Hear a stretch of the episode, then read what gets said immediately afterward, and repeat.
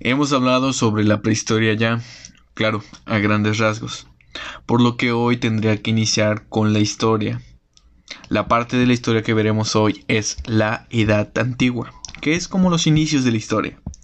Dentro de esta Edad Antigua existieron, existieron varias eh, civilizaciones. Una de las más sobresaliente fue la cultura o la civilización china. La antigua China estaba limitada por el norte con Manchuria, que en realidad es la Mongolia. El desierto del Gobi también compartía la misma delimitación. Al oeste con las montañas del Tíbet. Al sur y al este estaba limitada simplemente por mar. La civilización se originó a orillas de los dos grandes ríos chinos, que es el Huanghu. En realidad el Huanghu es el río amarillo. Y el Yangtze-Kiang el Yangtze-Kiang es el río azul.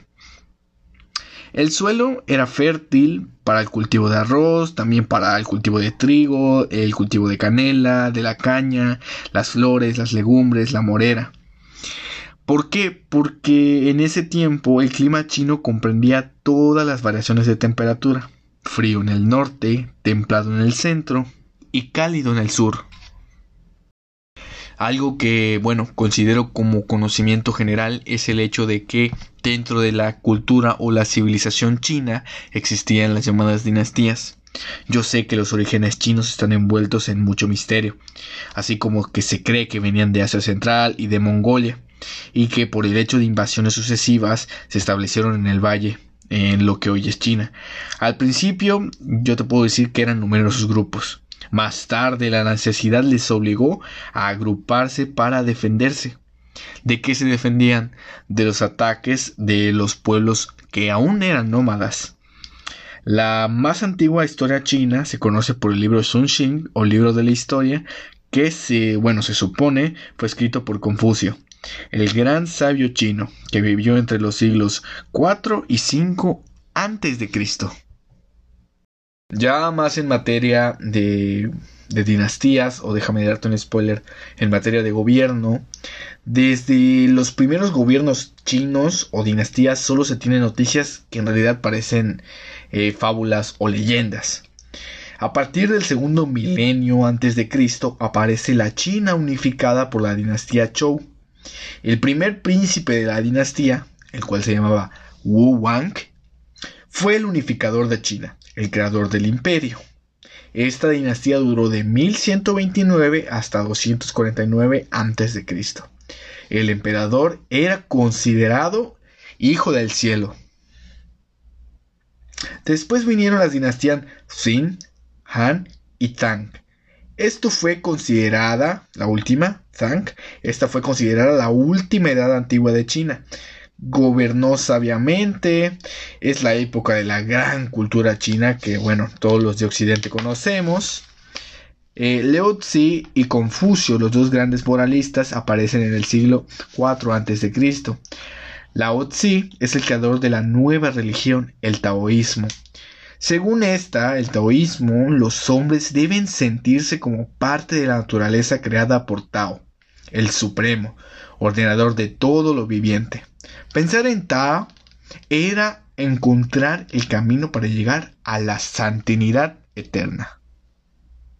Muy interesante de los chinos es que ellos al principio utilizaban una escritura nódica. Una escritura nódica es eh, básicamente hacer nudos en cuerdas, algo parecido a los quipos peruanos. Ahí podemos ver una interesante relación entre Occidente y entre Oriente. Hacia 1200, 1300, creo que hasta 2000 años antes de Cristo, apareció la escritura ideográfica china. Escribían en tablillas de bambú, los chinos cultivaban las matemáticas, utilizaron el sistema numérico decimal e inventaron el mismísimo abaco. Conocieron la astronomía e incluso la medicina. Se cree que inventaron la vacuna contra la viruela y los primeros estudios sobre la circulación de la sangre. Inventaron, además, el papel, la pólvora y la aguja imantada. Su arquitectura era muy original, la verdad. Utilizaban para sus construcciones la madera e incluso la piedra. Sus templos, llamados también pagodas, pagodas, se erigían en terrazas escalonadas. Sus tumbas eran subterráneas. Para la escultura utilizaron el marfil, el bronce, las piedras finas, la madera. A menudo sus esculturas representaban animales fantásticos. Su pintura fue la más delicada de la antigüedad. Con ella adornaban las lacas, las cerámicas, los biombos, los bordados.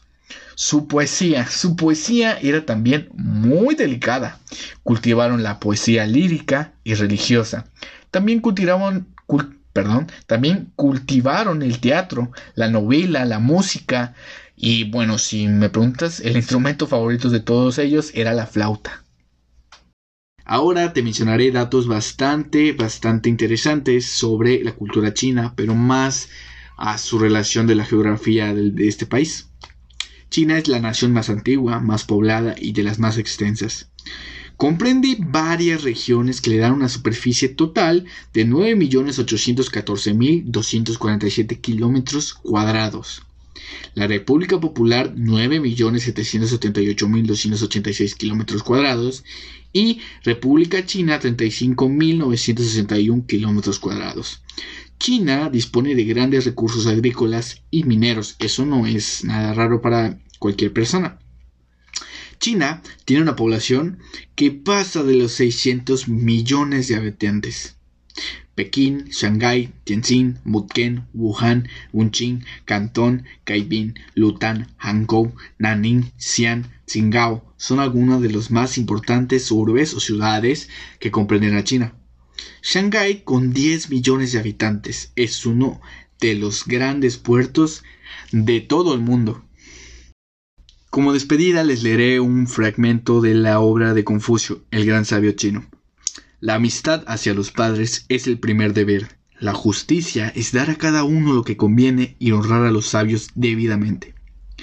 Poseer el arte de distinguir lo que se debe a los parientes según su grado y honrar a los sabios según su mérito son cosas que no se aprenden más que por los ritos inspirados del cielo. Los deberes generales para todos los hombres son cinco, y el hombre posee tres facultades para practicarlos. Los cinco deberes son relaciones que debe existir entre el príncipe y sus ministros, el padre y sus hijos, el marido y la mujer, los hermanos entre sí y los amigos entre ellos, cuyas cinco relaciones constituyen la ley natural del deber, la más universal para todos los hombres y todas las mujeres, la conciencia que es la luz de la inteligencia para distinguir el bien y el mal, la humanidad que es la equidad del corazón, el valor moral, que es la fuerza del alma, son tres facultades morales del hombre, pero cuyos cinco deberes quedarán reducidos a una sola y única condición.